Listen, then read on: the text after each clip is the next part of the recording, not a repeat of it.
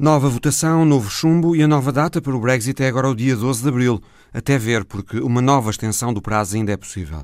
Vamos ter a análise de Bernardo Pires de Lima e a reportagem de Rosário Salgueiro com pescadores franceses, para quem o Brexit também é uma dor de cabeça. O enviado a Moçambique, José Manuel Rosendo, vai contar-nos como a população de Sofala Passado o ciclone, está agora a enfrentar o risco de doenças como a cólera. Para ouvir ainda um exemplo de compaixão que nos chega do Zimbábue, uma mulher de 71 anos que andou 10 quilómetros a pé para ajudar as vítimas do ciclone, o apoio russo à Venezuela e as eleições na Ucrânia com José Milhazes e a entrevista ao diretor adjunto do El País, Luís Bassetes. Boa tarde, bem-vindos.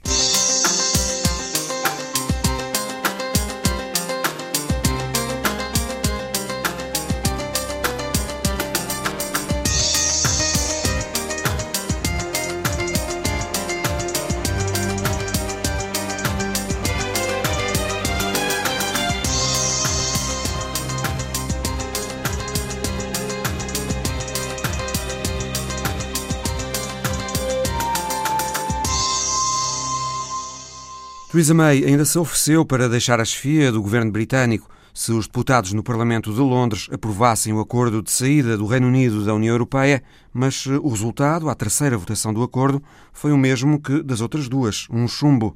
E, portanto, a data de 22 de maio para a saída do Reino Unido fica sem efeito, passa a valer o dia 12 de abril, mas a verdade é que ainda tudo é possível. O impasse e a confusão continuam. Ouvimos já a seguir a análise de Bernardo Pires de Lima. Bernardo Pires de Lima, uh, o acordo de Theresa May rejeitado pela terceira vez, e agora? O que é que vai acontecer? Bom, agora sabemos que a senhora uh, Primeira-Ministra não pede admissão, porque a bizarria do sistema uh, conduz a que chumbos sucessivos do acordo a mantenham e que ela só pusesse o lugar à disposição se o acordo fosse aprovado. Foi o que ela disse. O que é exatamente o contrário de um processo normal político. Portanto, nós estamos de facto aqui num, num momento absolutamente singular.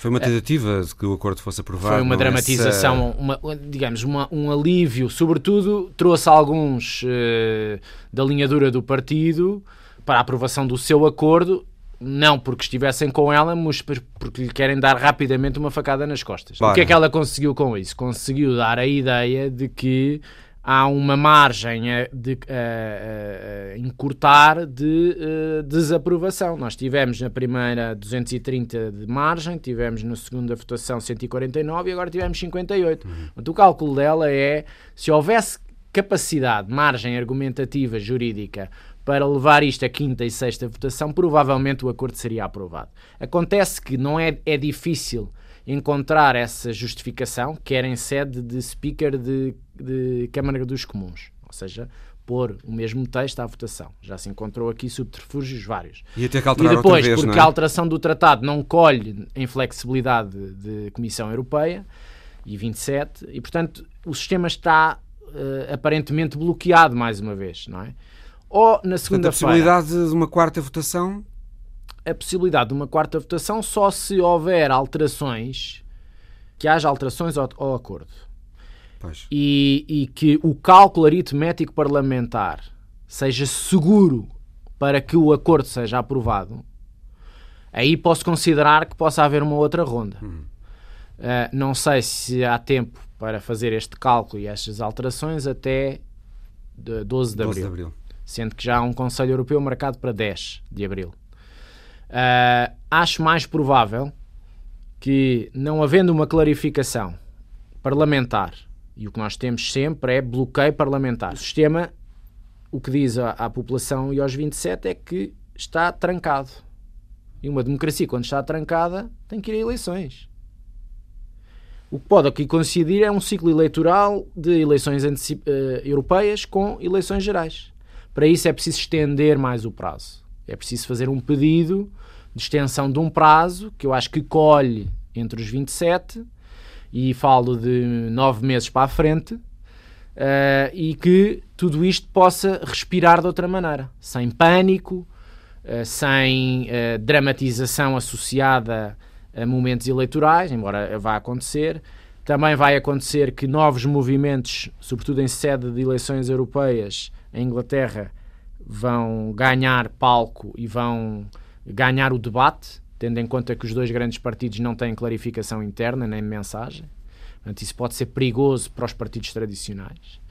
Os dois grandes partidos tendem, com, este, uh, com esta postura, nestes anos, a ser penalizados.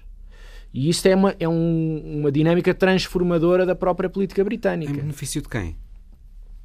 Bom, em benefício, provavelmente, de, eh, de uma lógica que, que, prevalecerá e que já foi ensaiada nesta, neste governo. Se não votarem nestes partidos, vão votar em quem, os britânicos? Há movimentos a, a sobressair.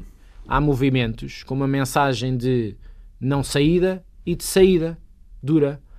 Portanto, esses movimentos, é, é evidente que eleições gerais, o sistema eleitoral britânico protege os instalados, uhum. é? os dois grandes partidos. E é por isso que um partido como o Lib Dem, que é o único, eh, para além do escocês, que tem uma mensagem clara claro. de manutenção do Reino Unido na União, não, não descola. Porque o sistema não privilegia uh, terceiras e quartas uh, alternativas. Eventuais Mas eleições... em eleições europeias é, é, um, é um bocadinho diferente. Uhum.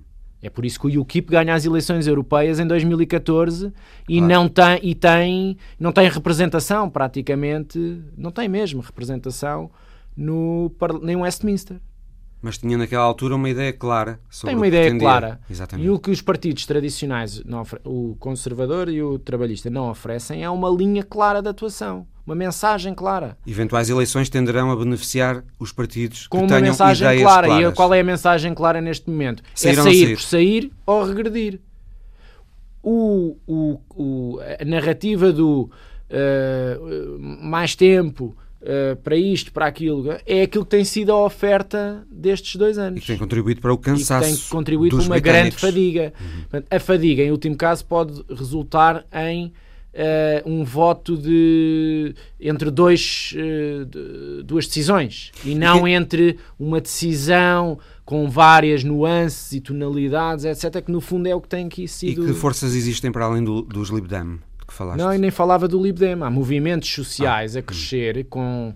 Uh, antigos uh, parlamentares. Não constituídos uh, em partidos. Não constituídos em partidos, mas que querem ir a eleições. Portanto, há um processo jurídico em curso e que têm adesão na rua, que têm capacidade de chegar aos mídias e que com outra estrutura jurídica podem aproveitar a singularidade das eleições europeias. Um, eu acho que isso pode acontecer.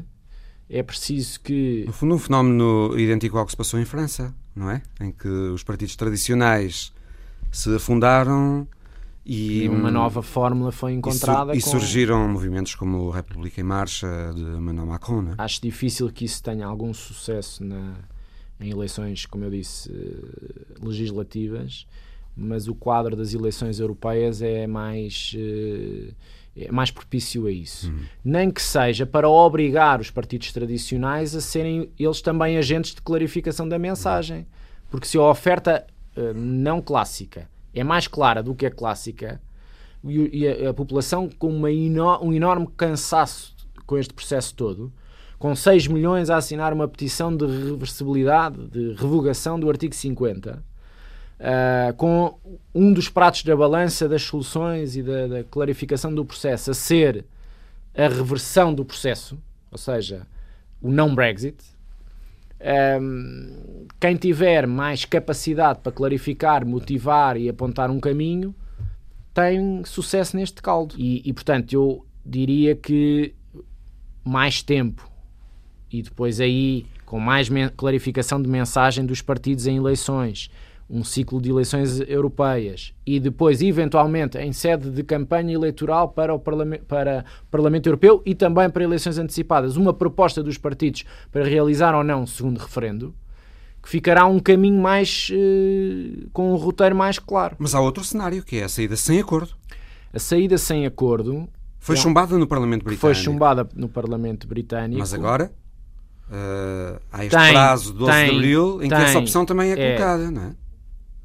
É colocada, mas eu penso que é mais tática do ponto de hum. vista da, no sentido de colocar o, o drama e, as, e, e, o respirar, duas soluções. E o que nós vimos do último Conselho Europeu e da reunião dos embaixadores na União Europeia que precede o Conselho Europeu tem a ver um pouco com essa flexibilidade de calendários. O que é colocado em cima da mesa como contraponto é a dramatização do não acordo, que ninguém quer. Nem o Reino Unido tem a sua, os seus interesses de unidade do reino, económicos, comerciais, etc, etc, garantidos. E, portanto, abre ali um, um caos interno grande.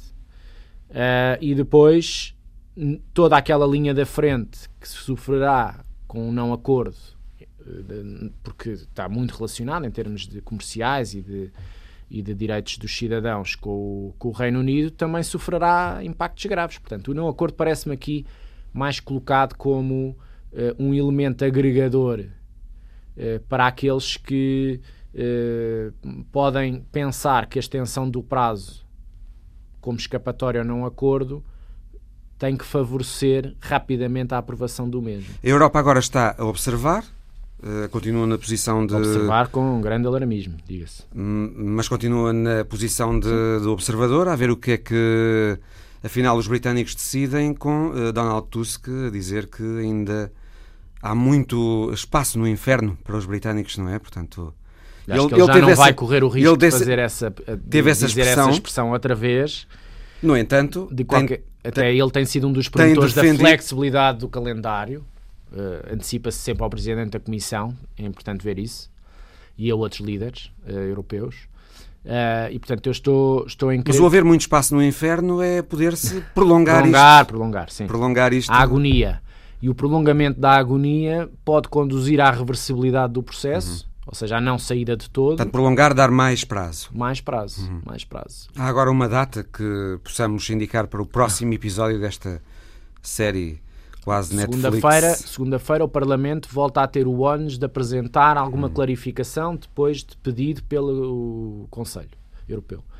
Os próximos dias o ónus continua a estar no Parlamento e no hum. Governo. Uh, Conselho Europeu de 10, penso, que eu não, não vejo aqui um grande desbloqueio oferecido por Londres, uh, penso que caminhará para ouvir novamente a senhora May a pedir a extensão. Essa extensão será sempre para depois das eleições de maio claro. eh, europeias e, portanto, obrigaria o Reino Unido a participar, que eu acho que é um, é, um, é um movimento, é uma eleição que penalizará necessariamente estes principais atores O Reino Unido políticos. terá de apresentar listas de candidatos ao Parlamento Europeu até 12 de Abril. Listas. Portanto, quer dizer, não vejo que esta, esta votação tenha sido surpreendente segue um percurso de, redu de redução, de redução da, da, da, margem, da de, margem entre os que apoiam e os que não os apoiam. Que não apoiam. Uh, acho que há uma situação de bloqueio que é, que é oferecida aos eleitores e, portanto, os eleitores vão encontrar necessariamente, à primeira oportunidade, escapatórias, punindo esta metodologia. E acho que o tempo aqui vai ser amido das soluções sensatas. Essa solução sensata pode ser através de, da clarificação em eleições, que é isso que as, as democracias oferecem quando as instituições não respondem, ou a própria reversão do processo. Uhum. Que, não deixa, que não deixa de ser perigosa. É positiva no sentido em que quem defende a, a continuidade do Reino Unido, como eu, ficará satisfeito com esse desfecho, mas não deixa de uh, colocar ainda mais uh, uh, gasolina na fogueira de uma sociedade profundamente dividida e, no fundo, deslegitima um resultado que é legítimo. Mas, pelo menos, sempre seria uma clarificação. É uma Esta ambiguidade é que não serve a ninguém. Não serve a ninguém. Obrigado, Obrigado. Bernardo. As implicações do Brexit são inúmeras. A correspondente da Antena 1 em França, Rosário Salgueiro, foi ver, por exemplo, como os pescadores do norte de França, que fazem a faina no Canal da Mancha e no Mar do Norte, vivem inquietos com o Brexit, porque pode trazer-lhes ainda mais prejuízo do que aquele que vem tendo nos últimos anos por causa da diminuição do pescado. As gaivotas são as primeiras a anunciar agitação no porto de pesca. Vai alta a madrugada em Dunkerque, no norte de França. A luz verde do farol guia as traineiras até encontrarem o mar aberto do Canal da Mancha. Estamos próximos de Inglaterra, a 30 ou 35 quilómetros. Christophe Marque convida-nos a subir a bordo. Ao leme da embarcação, este francês, neto de um português que veio fazer a guerra de 14-18, forma equipa com mais três pescadores. Vão puxar as redes lançadas ao mar 12 horas antes. Levam a esperança de que a faina seja melhor do que nas últimas semanas. A pesca mudou muito. Há cada vez menos. Houve uma queda nos últimos 4 ou 5 anos. Et là, on voit bien depuis 4-5 ans, euh, c'est la chute. On voit plus rien, on voit plus de poissons. Olivier junta-se à conversa. Pescador há 20 anos, admite ao Visão Global nunca ter visto o mar dar tão pouco.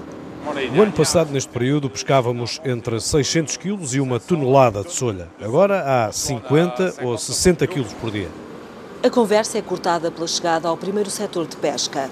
Tempo de levantar as boias da sinalização, as redes e recolher o fruto do trabalho. As redes têm mil metros. Temos aqui quase 10 mil metros de redes. Neste quilómetro de rede de pesca há muitos metros sem peixe. Num trabalho físico, os pescadores vão mostrando no rosto o desânimo de haver pouca solha, menos pregado, ainda menos linguado. Apanhei uma raia. Olivier, o homem do mar de há duas décadas, segura entre as mãos um belo exemplar. No entanto, de repente, devolve a raia ao mar. Pourquoi? É muito pequena.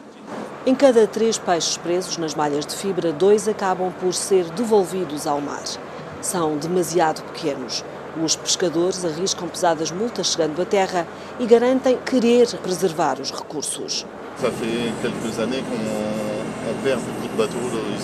Já há alguns anos que prendemos barcos aqui no norte por causa da diminuição do pescado.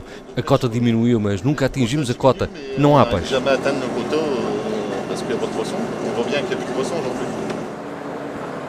Mais rede do que peixe repetiu-se ao longo dos outros oito setores de pesca.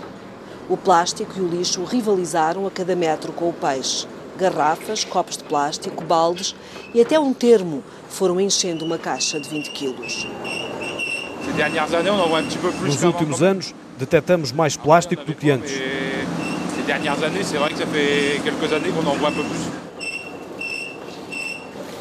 O dia de Olivier e dos outros três pescadores vai aclarando. O desânimo dos quatro homens vestidos de impermeáveis e de galochas foi também aumentando.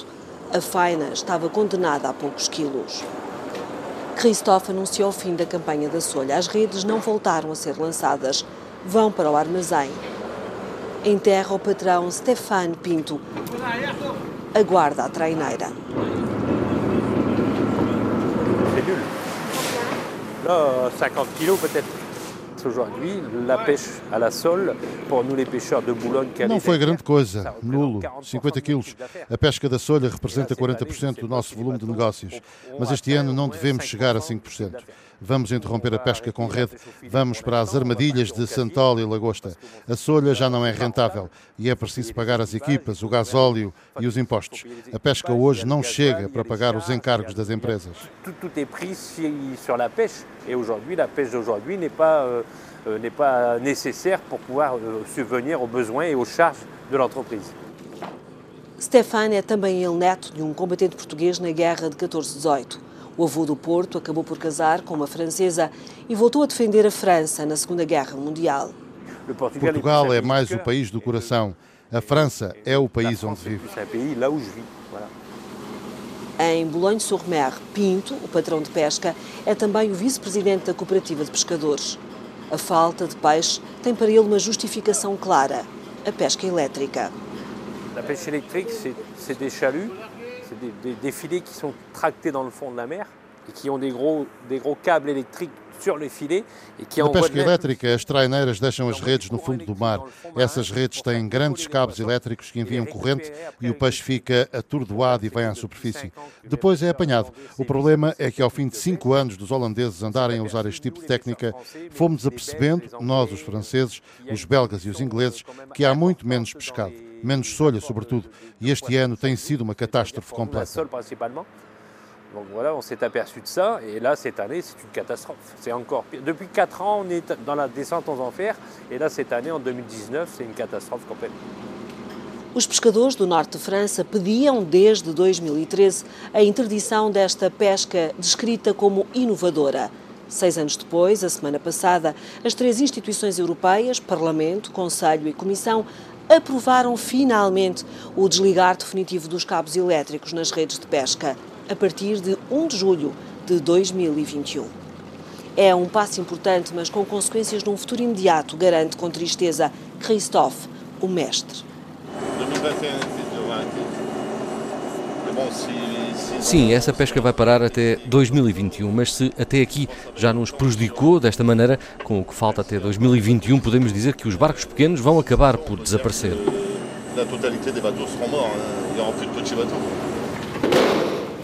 A pesca artesanal, como esta a que o Visão Global assistiu, teme mais uma tempestade causada pelos políticos. Agora o Brexit. Com a saída dos vizinhos do Reino Unido do espaço comunitário, estes pescadores que ganham a vida entre o Canal da Mancha e o Mar do Norte vão ficar com menos recursos. 75% da atividade é feita nas águas britânicas, revela Stéphane Pinto. Se demain les Anglais décident de récupérer leurs eaux et interdire les pêcheurs européens d'aller pêcher dans les eaux anglaises, pour nous ici, les pêcheurs des Hauts-de-France. Se os britânicos decidirem recuperar as suas águas e impedir os europeus de pescar nas águas inglesas, para nós, pescadores de Dunkerque a Boulogne-sur-Mer, será menos 75% de pesca. Para um barco como o meu, representa menos 200 mil euros de volume de negócio. Vai haver desemprego e muitas empresas vão talvez ver-se forçadas a terminar a pesca. A subvenir besoins de, de, de, de, pour la pérennisation de la profession et de l'entreprise. Neste espaço de mar entre a França, o continente europeu e a ilha britânica, haverá mais barcos para menos espaço e menos recursos.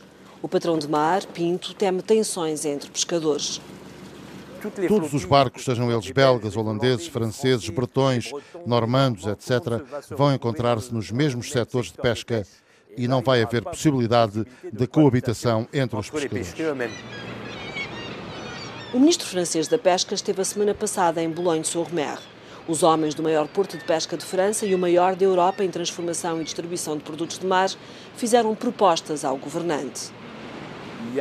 Há propostas para uma paragem temporária durante o tempo necessário para encontrar uma solução com os ingleses. Há propostas para deixar os barcos no cais e pagar aos pescadores para não pescarem durante esse período.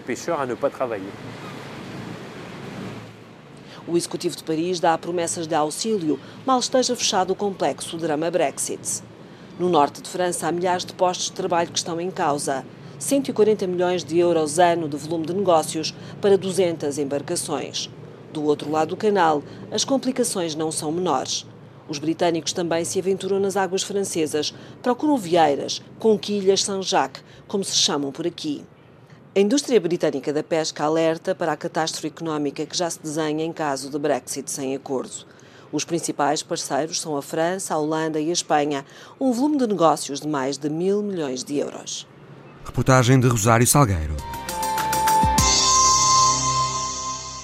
O ciclone Idai deixou um rasto de destruição, sobretudo em Moçambique, mas também afetou as populações do Malawi e do Zimbábue. E neste país houve uma mulher idosa que deu ao mundo um exemplo de solidariedade, como nos conta Alice Vilaça na história da semana. Um dos mais notáveis atos de compaixão. É desta forma que está a ser descrito o gesto de uma mulher no Zimbábue.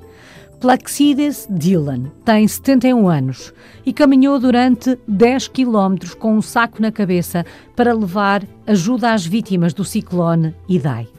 Dentro do saco levava utensílios domésticos e roupa que foram entregues na igreja presbiteriana de Highlands, em Harare. Naquele local, vários voluntários estão a dar auxílio a milhares de deslocados. E foi precisamente a Igreja Presbiteriana que fez com que a história desta mulher ficasse conhecida, depois de publicar uma fotografia na qual se pode ver Dylan a carregar o saco na cabeça. A heroína do Zimbábue não tinha dinheiro para pagar uma viagem de casa até ao centro de ajuda e decidiu, pura e simplesmente, ir a pé.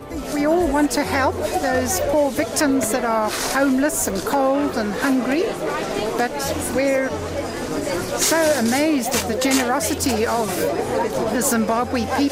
A mulher de 71 anos decidiu doar algumas das roupas que vende para viver.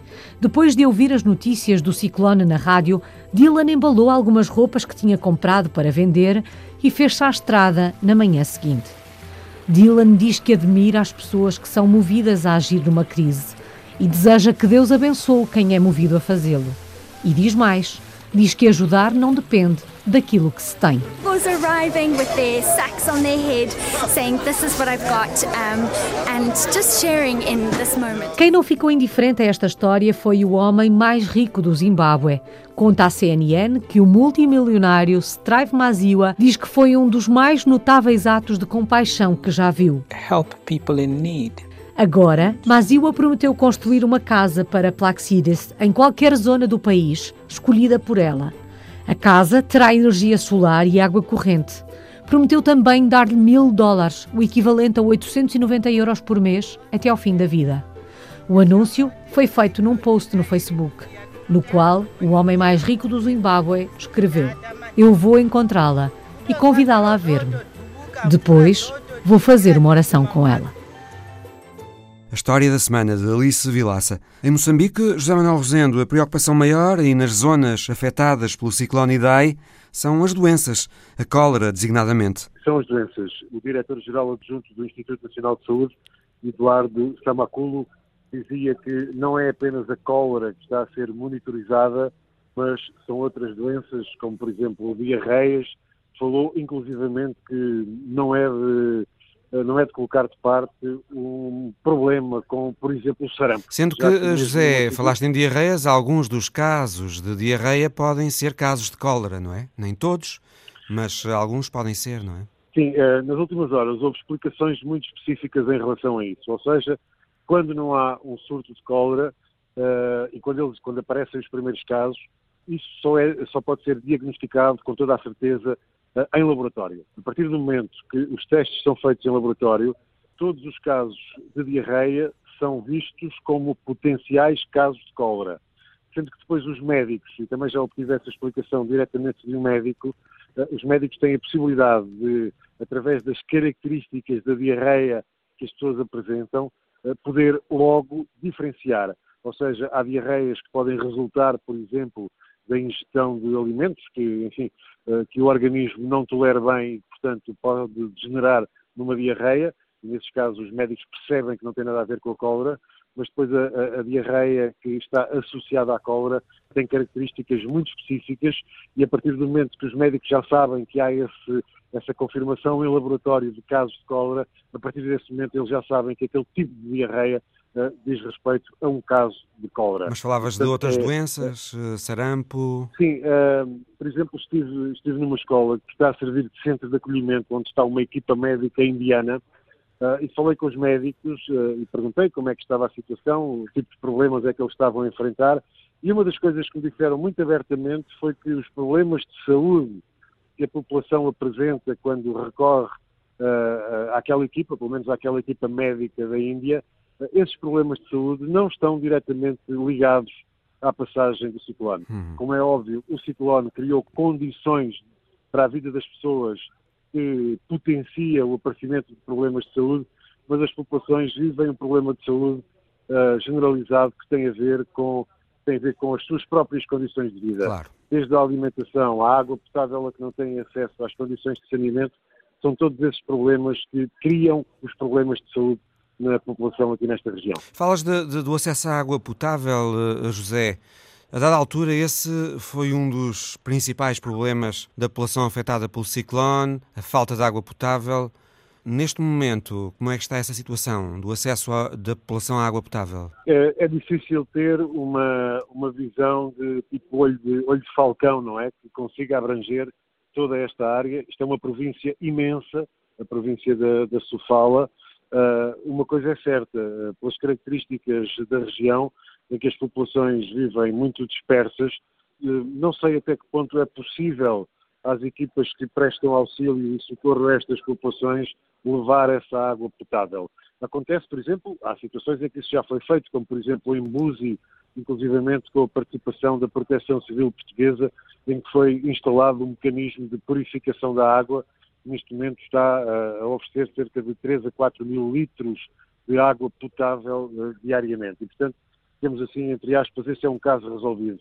Mas uh, tenho a convicção de que há muitos casos em que essa questão não está resolvida, como já não estava, e, portanto, é uma situação crítica, digamos assim, é uma situação que, de facto, cria as condições para que as pessoas tenham problemas de saúde. E quanto ao abastecimento de água na cidade da Beira? O abastecimento de água está a ser reposto. Há água uh, nas torneiras, não sei até que ponto a cidade estará toda uh, já uh, coberta com o fornecimento de água. Aliás, mas a situação vai se normalizando. vai, mas de uma forma muito lenta. O nível de destruição, o grau de destruição é muito elevado. Portanto, eu acredito também que as autoridades locais tenham dificuldade, elas próprias, em ter em, conseguir responder rapidamente a todas as, as, solicitações. Por exemplo, ao nível da eletricidade pública, uh, neste momento em que, em que estamos a falar, uh, praticamente não há iluminação pública, ou seja, já é de noite, José... há uma ou outra rua uhum. em que a iluminação pública foi reposta, na maior parte da cidade isso não acontece. José, uh, tem havido uma onda de solidariedade para com uh, os moçambicanos afetados por esta catástrofe. O que é que nos podes dizer sobre a canalização da ajuda às populações afetadas? É outra questão, a questão logística, digamos assim, e devido às características que eu já referi eh, desta região. Não é fácil fazer chegar, é, é, é muito mais fácil canalizar ajuda uh, dos diversos países que, têm dado, que, têm, que estão a ajudar Moçambique. É muito mais fácil canalizar essa ajuda nesses países e fazer chegar a ajuda aqui, por exemplo, ao aeroporto da Beira. O difícil é depois levar essa ajuda aqui a partir do aeroporto para todas as populações que precisam dela. Uh, o ministro moçambicano Celso Correia disse uh, que uh, neste momento estão disponíveis 20 mil toneladas de alimentos. Ele garantiu que essas 20 mil toneladas de alimentos são suficientes para as próximas três semanas. Portanto, isto significa que, uh, no imediato, a questão da alimentação, em termos de fornecimento, está garantida. O problema é depois a distribuição. os centros de acolhimento que eu já visitei aqui nas redondezas da cidade da Beira o que me dizem é que estão a receber, estão a receber uh, essa, essa alimentação. Falta saber o que é que acontece de facto nas zonas mais distantes e noutros municípios que ficam muito longe da cidade da Beira. O enviado da Antena 1 a Moçambique, José Manuel Rosendo. A Rússia enviou para a Venezuela uma centena de militares e os Estados Unidos reagiram dizendo que o Kremlin devia mandar regressar os militares e que todas as opções estão em aberto para garantir que isso aconteça. Fala-se na possibilidade de novas sanções de Washington a Moscovo, agora por causa da Venezuela. Ouvimos o especialista em assuntos do leste europeu José Milhazes sobre mais este episódio na instável situação venezuelana. Isto é um sinal de que a Rússia não vai ceder facilmente nesta questão. Os russos receiam que uma mudança de poder na Venezuela ponha em causa os numerosos interesses que a Rússia lá tem. Em termos eh, financeiros, disse que a Rússia já tem investido diretamente mais de 17 mil milhões de dólares. E, além disso, a Rússia, neste momento, está muito envolvida também no setor petrolífero da, da Venezuela. Olha, eu vou dar um exemplo. A sede da maior empresa pública petrolífera venezuelana, que se encontrava em Lisboa, passou para Moscou. Uhum. Foi transferida para Moscou. Isto é um sinal importante.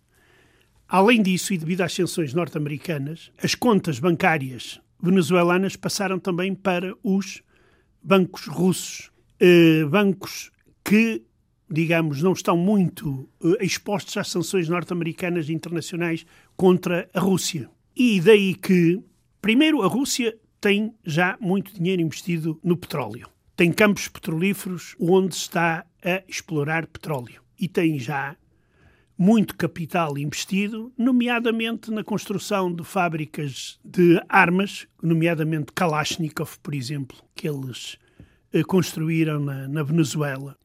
E a Rússia, neste momento, vai mostrando, vai dando sinais de que não está disposta a ceder. Por exemplo, quando Trump vem dizer que os russos têm que sair, quer dizer, como? Isso é uma questão que provoca, eu não diria gargalhada, porque estamos numa situação de um conflito muito grave, eu não faria gargalhada. Mas como é que os Estados Unidos vão fazer isso? Se os Estados Unidos invadem a Venezuela, claro que, pelo menos é aquilo que, eu, que me chega da Rússia, é que a Rússia não se vai envolver, digamos, em enviar tropas para defender o regime de Maduro, como fez em relação à Síria. Porque a Síria é ao lado da Rússia e a Venezuela fica muito longe. Isso significaria um esforço financeiro, desde logo para a Rússia, muito grande. Não é? é Isso... Exato. E, e, talvez mesmo. Incomportável, incomportável. talvez. Agora, isto dá a carta branca à Rússia para outras operações nos países vizinhos. Porque se os Estados Unidos podem, raciocinam os dirigentes russos, nós também podemos. A atual vítima desse tipo de política é a Ucrânia. O leste da Ucrânia pode ser anexado pela Rússia abertamente, sem qualquer tipo já de rodeios de que não são soldados russos e isso. Basta fazer aquilo que alguns dizem que vai ser feito, que é a distribuição de passaportes russos pela população, como foi feita, por exemplo, na Ossétia do, do Sul e na Abkhazia, antes da, da invasão das tropas russas, quando entraram em guerra em 2008 com a Geórgia. O argumento foi a defesa dos cidadãos russos que se encontravam nesses territórios. Digamos que Putin irá considerar-se com as mãos livres para fazer o que quiser no, no espaço uh, pós-soviético. Ou melhor, o que, o que lhe deixarem fazer. E eu penso que isto é uma política extremamente perigosa e que pode ter consequências uh, até agora imprevisíveis uh, no campo internacional e na distribuição, digamos, da correlação de forças a nível mundial. Zé, tem-se falado alguma coisa no apoio russo e também chinês ao regime de Maduro na Venezuela? A verdade é que Maduro tem tido muitas dificuldades para aguentar o país. O país está numa, numa crise uh, social e económica muito profunda. Uh, até que ponto estes apoios eh, serão de dimensão suficiente para, para aguentar Maduro? Isso é que é a grande incógnita. Eu penso que os russos até poderão sacrificar Maduro, desde que tenham garantias, mas garantias a sério, de que os seus interesses serão observados. Na Síria, por exemplo, foi o regime russo que, enviando tropas para a Síria, salvou o regime de Assad, numa guerra que já estava a ocorrer. No caso da Venezuela, a, Rússia tem mandado para a Venezuela eh, navios com cereais, tem mandado medicamentos. A Rússia tem um programa de reformas económicas. Agora, se ele vai dar resultado ou não, ao ponto de Maduro conseguir recuperar o apoio da população, essa que é a grande incógnita. É uh, a Rússia e a China e os outros países que apoiam Maduro têm capacidade de fazer com que o regime de Maduro se mantenha e normalize a situação económica? Se isto for feito, nós estamos perante uma nova página nas relações internacionais. José, eh, hoje temos eh, eleições na Ucrânia. Com Zelensky, o candidato Zelensky, a chegar este dia de eleições eh, como uh, o principal favorito a vencer esta primeira volta? Aqui há uh, uma incógnita em relação à passagem uh, quem vai à segunda volta, ou melhor, duas. Uma é se as pessoas que dizem que vão votar em Zelensky forem, nomeadamente os jovens, Zelensky será o grande vencedor e passará à segunda volta. E aí a segunda incógnita será quem será o adversário na segunda volta.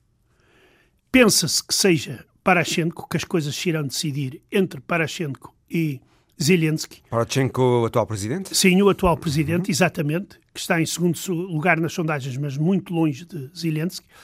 E, e muito perto do terceiro classificado, Exato. ou a terceira classificada, Exato, Yulia Timoshenko. Timoshenko. Exato. Uhum. E se formos a acreditar nas declarações de Timoshenko durante a campanha eleitoral, Timoshenko na segunda volta vai, vai apoiar Zelensky. Timoshenko até prometeu meter Parashenko na cadeia se, se fosse eleita. Por isso, uh, uh, a segunda volta irá, claro, cozinhar-se uma coligação que será, ou melhor, duas coligações. Uma à volta do atual presidente e outra à volta de, de Zelensky. Esse apoio de, de Timoshenko a Zelensky dá-lhe um impulso forte. Fortíssimo. Pode ser até fundamental também vai depender de quem vai ficar eh, no quarto e quinto lugar e para onde vão tender esses votos, porque são votos importantes nomeadamente do candidato pró-russo, que deverá andar entre o quinto e o sexto lugar. Por exemplo, em quem é que ele irá apelar uh, ao voto. Mas o apoio de Timoshenko na segunda volta a qualquer um dos candidatos é meio caminho andado para que uh, uh, as eleições sejam sejam vencidas por esse candidato. Para os russos seria já uma grande vitória se Parashenko não passasse à segunda volta. E aí Parashenko tem razão quando diz que o meu principal adversário nas eleições é Putin. como é que Moscou encara a possibilidade de Zelensky chegar à presidência da Ucrânia? Não há grandes esperanças em relação a um reatamento das relações entre os dois países. Porque, além da questão da Crimeia, a, a guerra no, no, leste da Ucrânia uh, mata quase que diariamente pessoas de um lado e do outro. Ela está, digamos, em lume brando, mas continua. E, e esse problema vai ser um problema muito e muito difícil de resolver. E eu acho que, para Moscovo, o ideal seria que o seu candidato vencesse, o que é completamente impossível. impossível. Por isso, existe um ódio de estimação em relação a Parashenko. Timoshenko é uma pessoa que, por exemplo, teve, conseguiu ter boas relações quando era primeira-ministra e Putin era também dirigente da Rússia, mas era num tempo em que não existia nem a invasão da Crimeia, nem a questão do leste da Ucrânia. Uhum. Análise por José Milhazes. E já a seguir, a imagem da semana. Paulo Dentinho hoje traz-nos a Coreia do Norte. Parece uma composição de um amontoado de figuras geométricas. É uma vista geral do quinto encontro de baixas patentes e instrutores políticos militares da Coreia do Norte. A fotografia é da agência noticiosa central da Coreia. O Rodong Sinmun, órgão oficial do Comitê Central do Partido dos Trabalhadores, revela a participação de Kim Jong-un, a forma como entusiasticamente escrevem os participantes neste encontro o acolheram. E dá conta das palavras por ele proferidas a de uma idade de ouro na construção militar do país. The regime state-run media says North Korean leader Kim Jong-un presided over the fifth general meeting of lower-ranking North Korean military officers for the first time since 2013. The Korean Central News Agency reported on his appearance, saying Kim called for a golden age in military construction. Palavras com vários destinatários, alguns a milhares de quilómetros em Washington mais a mais após o impasse no último encontro entre Kim e Donald Trump. Na fotografia, destaca-se de imediato o lado esquerdo, painel com os rostos dos antepassados do atual dirigente. Há aí uma cor totalmente diferente do resto da imagem.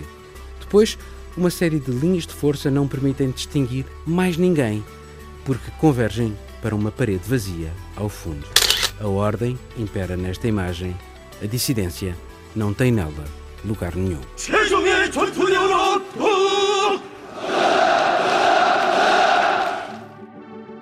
A imagem da semana por Paulo Dentinho.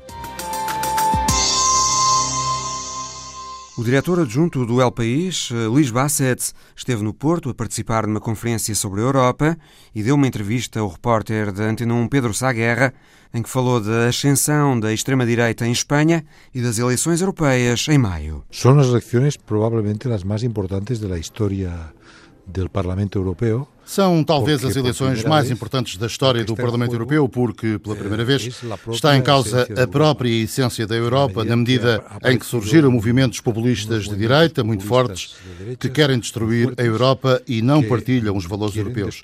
Querem que os países recuperem a sua soberania nacional e, portanto, põem em causa as ideias que foram as principais forças motrizes da Europa desde a sua fundação nos anos 50 quando se fundou nos anos 50. No caso espanhol, vimos de umas eleições regionais, onde aparece pela primeira vez um partido de extrema direita. Bueno, Vox, a extrema-direita espanhola, ha entrado já no Parlamento andaluz. A extrema-direita espanhola, o Vox, já entrou no Parlamento andaluz, vai entrar no Parlamento espanhol nas eleições legislativas de finais de abril e de certeza que vai entrar também no Parlamento Europeu, onde se vai encontrar com outras forças muito parecidas. Porque aí partidos como Vox los hay en muitos países europeus. Há partidos como o Vox em muitos países europeus e o que se passa é que a Espanha é um país grande e vai contribuir provavelmente com um número importante de eurodeputados para a formação em Estrasburgo e em Bruxelas